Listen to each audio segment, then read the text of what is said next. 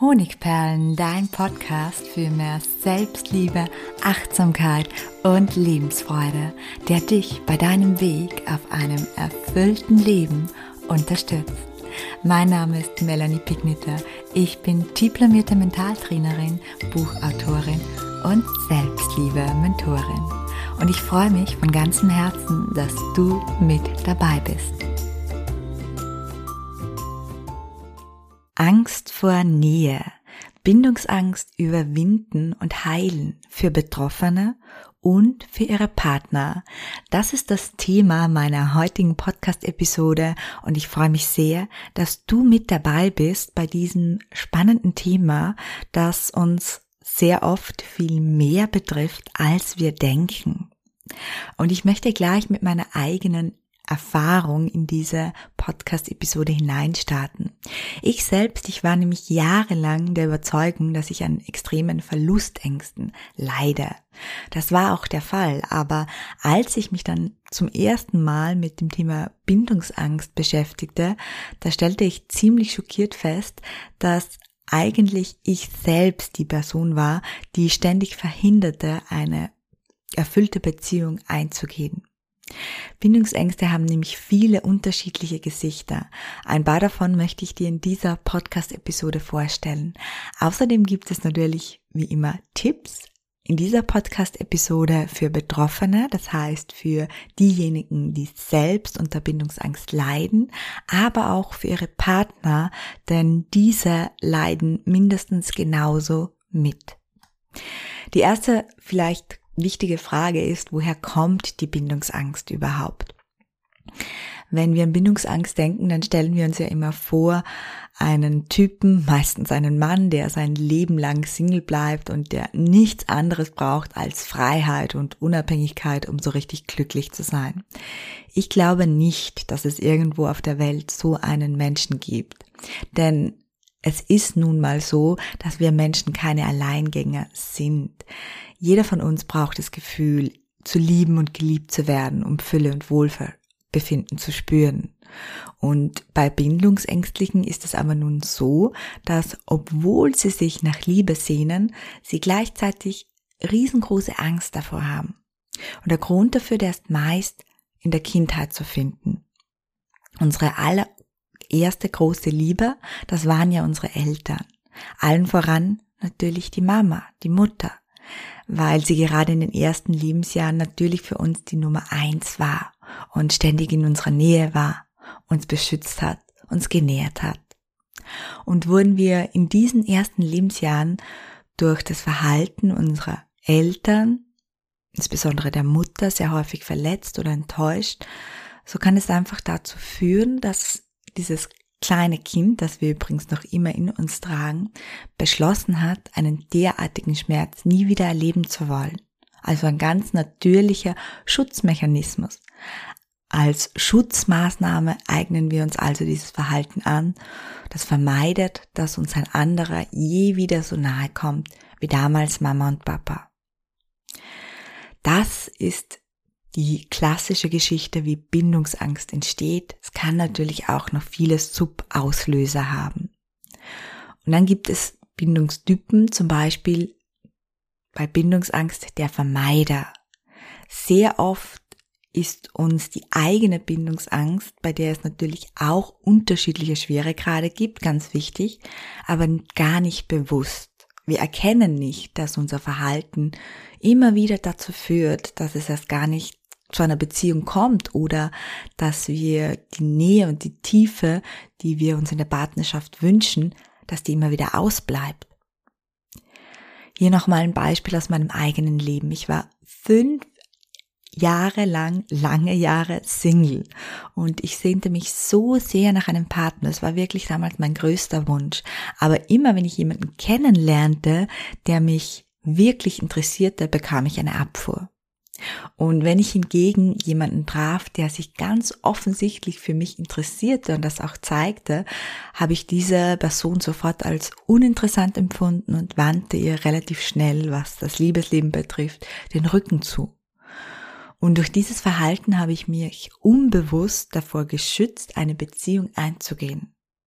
Man könnte also sagen, mein inneres Kind wollte verhindern, dass ich wirklich liebe, weil es den Schmerz der Enttäuschung oder Verletzung, den es irgendwann mal ertragen musste, auf keinen Fall nochmal erleben wollte. Es gibt natürlich auch weitere Symptome von Bindungsängsten. Und um dir aufzuzeigen oder um dir vielleicht bewusst zu machen, ob du da tatsächlich eine Bindungsangststörung hast, nenne ich dir hier mal ein paar Symptome und Beispiele von bindungsängstlichen Menschen. Zum Beispiel der Fluchtmodus. Das ist, wenn sich der Partner zurückzieht oder bei Freunden oder wenn die Partnerschaft noch nicht so fest ist, ein Kontaktabruf. Ein weiteres Symptom ist die Verweigerung körperlicher Nähe. Auch die Verweigerung mentaler Nähe. Was ist damit gemeint? Das Abblocken von tiefgründigen Gesprächen. Außerdem Wut, Beschuldigungen, Beleidigungen, um durch den Streit wieder eine Distanz zu schaffen, zum Beispiel in einer Partnerschaft oder in einer Freundschaft. Dann die Weigerung, gemeinsame Ziele festzulegen in einer Partnerschaft. Das heißt Familienplanung, Heirat, Urlaube, Hausbau, immer alles rauszuschieben. Überraschende Pläne, die den anderen nicht integrieren, die den Partner nicht einschließen die Unfähigkeit, über die eigenen Gefühle zu sprechen. Über Gefühle zu sprechen bedeutet ganz viel Nähe. Und wenn man dazu nicht fähig ist, dann liegt es sehr oft daran, dass man diese Nähe nicht möchte, dass man diese Nähe abblockt. Ganz oft bei Bindungsängstlichen ist auch ein plötzlicher, unerwarteter Rückzug nach ein paar Stunden oder Tagen der intensiven Nähe, also wenn man gerade wunderschöne Tage hatte oder ein wunderschönes, wunderschönes Abend, dann ist es ganz typisch für einen Bindungsängstlichen, dass er sich ähm, Folgetag ganz zurückzieht. Sich überraschend trennen oder sich nicht mehr melden. Auch das ist noch ein Symptom bei bindungsängstlichen Menschen.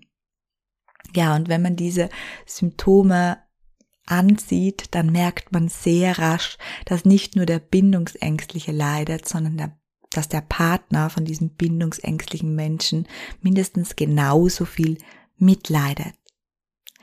Interessanterweise ist es aber so, dass Bindungsängstliche einander anziehen. Wenn ein Bindungsängstlicher auf einer einen anderen Bindungsängstlichen trifft, dann bedeutet das ja auch, dass ein gewisser Abstand zueinander besser eingehalten werden kann, weil beide dies meist unbewusst ja wollen und anstreben. Und anders als gedacht befriedigt das aber langfristig auch nicht, denn in Wahrheit steckt in uns allen ja die Sehnsucht nach tiefer Nähe, Liebe und Geborgenheit. Aber was kann uns das zeigen, wenn ich ein Partner eines Bindungsängstlichen bin, dann sollte ich mir allererst die Frage stellen, leide ich vielleicht selbst unter Bindungsangst? Und falls ja, kann genau wie beim Bindungsängstlichen selbst zum Beispiel eine Therapie gemacht werden, wenn es sehr, sehr stark verkrustet ist, sehr, sehr stark verankert ist. Aber es ist auch möglich, das war im Prinzip dann mein Weg, das Lösen von Glaubenssätzen selbst in die Hand zu nehmen. Wichtig für den Partner des Bindungsängstlichen ist auch, dass er ihn nicht zu so sehr einengt. Fühlt sich der Bindungsängstliche nämlich bedrängt, dann sucht er noch schneller und noch intensiver das Weite. Und es gelingt meist nur, wenn das eigene Selbstwertgefühl stark und gesund ist. Weil sonst fühlt man sich als Partner eines bindungsängstlichen Menschen immer persönlich gekränkt und verletzt. Ein gesunder Selbstwert hilft uns dabei, die Ablehnung des Partners nicht persönlich zu nehmen und uns auf unsere eigenen Bedürfnisse und Träume zu fokussieren. Die Auflösung der Bindungsangst kann man natürlich als Partner dem Betroffenen nicht abnehmen. Daher würde ich sagen, empfiehlt es sich, das Thema offen anzusprechen und die Bereitschaft des Partners auszuloten, etwas dagegen zu tun. Und wenn er Partner nun sagt, okay, ich nehme mich dem an, ich versuche etwas zu tun, dann denke ich, es ist eine ganz, ganz gute Option, da auch dran zu bleiben und ihn dabei zu unterstützen. Wenn der Partner aber seine Bindungsangst gar nicht erkennt, dann ist die Frage, möchtest du so, wie die Partnerschaft jetzt ist, weiterleben oder ist es besser für dich, ähm, dass du dich trennst? So oder so hilft dir dabei immer ein gesunder Selbstwert. Nun kommen wir zu den ersten Schritten für die bindungsängstlichen Selbst. Erster wichtiger Schritt ist Erkenntnis und Klarheit. Erkenntnis ist immer der erste Schritt, der uns in Bewegung bringt, der Veränderung möglich macht. Wenn du dich also hier in diesem Podcast als Bindungsängstlicher hier und da wiedererkannt hast, dann ist es gut möglich, dass du eine Bindungsstörung entwickelt hast. Stell dich diesem Thema und reflektiere dich. So als erster Schritt reflektiere dich einfach mal schriftlich. Ich habe vier Fragen für dich mitgebracht. Welches Verhalten, das Nähe vermeidet, legst du häufig an den Tag? Wann und warum flüsterst du regelmäßig? Du bekommst natürlich alle Fragen im entsprechenden Blogbeitrag dazu auch schriftlich. Der Link ist wie immer in der Caption. Nächste Frage. Wovor hast du am meisten Angst? Was möchtest du nie wieder erleben? Hat deine Angst etwas mit dem Hier und Jetzt zu tun? Ist sie wirklich berechtigt? Ja, geh diese Fragen durch. Du wirst beim Beantworten schon ganz, ganz viel spüren und vermutlich schon eine Veränderung bemerken. Der zweite Schritt.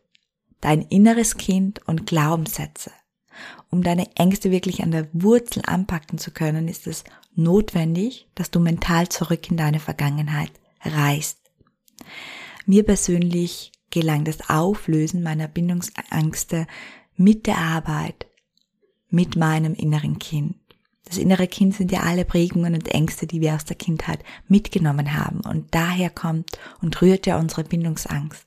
Das heißt, die Ängste an der Wurzel packen, ausreißen und auflösen. Dazu gibt's ganz am Ende des Podcasts noch einen Hinweis. Der dritte Schritt. Nähe aushalten lernen. Ja, so eigenartig es klingt, aber auch Nähe kann man trainieren. Und beim Trainieren merkt man, dass es gar nicht so gefährlich ist. Genau wie beim Muskeltraining ist es am Anfang natürlich auch oft anstrengend, aber es wird von Mal zu Mal leichter. Lass dich dir selbst und deinem Partner zuliebe öfter auf Nähe ein, um zu erkennen, dass deine Angst im Hier und Jetzt kaum eine Grundlage hat. So löst du die Angst Schritt für Schritt auf. Vierter Tipp. Schmerz vermeiden und den Selbstwert stärken. Jeder Mensch hat Angst davor, dass seine Liebe in irgendeiner Form enttäuscht wird oder dass er durch die Liebe, die er investiert, großen Schmerz erleidet. Und bei Bindungsängstlichen ist diese Angst extrem stark ausgeprägt. Unter anderem deshalb, weil ihnen oft der Selbstwert fehlt. Ja, wir sehen es diesen bindungsängstlichen Menschen sehr, sehr oft nicht an. Aber ein Mensch, der sich nämlich selbst für liebenswert, klug und bezaubert hält, der geht kaum davon aus, dass ihn jemand nicht mehr lieben könnte. Und das zeigt, dass es ganz, ganz viel mit dem Selbstwertgefühl zu tun hat. Dieser Mensch, der weiß nämlich einfach, dass er eine super Partie ist und er braucht daher keine oder zumindest maßgeblich weniger Angst vor Nähe zu haben und vor Ablehnung. Weil Nähe wird immer verbunden mit Ablehnung. Und daher hat ein Mensch, der sich selbst als wertvoll und liebenswert empfindet, viel, viel weniger ein Thema mit Bindungsangst. Ja, Selbstliebe, Selbstwert und das innere Kind das ist mein Weg aus der Bindungsangst gewesen. Und wenn auch du dein Selbstwertgefühl stärken und in die Arbeit mit deinem inneren Kind eintauchen möchtest, um dein Beziehungsglück zu steigern und Ängste loszulassen, dann schau dir gerne mein Herzensprojekt an, mein ganz, ganz neues Herzensprojekt, nämlich den inneren Kind Intensivkurs Befreie und heile dein inneres Kind. Ein sechs Wochen Begleitprogramm. Mein Herz schlägt ganz rasend gerade, weil ich die letzten Wochen in dieses Programm investiert habe und da so viel Liebe und Herzblut reingeflossen ist. Es dauert allerdings noch einige Wochen, aber wie immer kannst du dich für dieses Programm auch jetzt schon vormerken lassen und sicherst dir dadurch den Early Bird Preis beziehungsweise den Frühbucherrabatt. Ja, schaust dir an bei Interesse. Link ist in der Bio oder in der Caption, wie es hier richtig heißt. Ich danke dir fürs Zuhören. Ich hoffe, ich konnte dir den ein oder anderen Impuls mitgeben und ich freue mich natürlich, wenn du auch beim nächsten Mal wieder mit am Start bist. Herzlich, deine Melanie.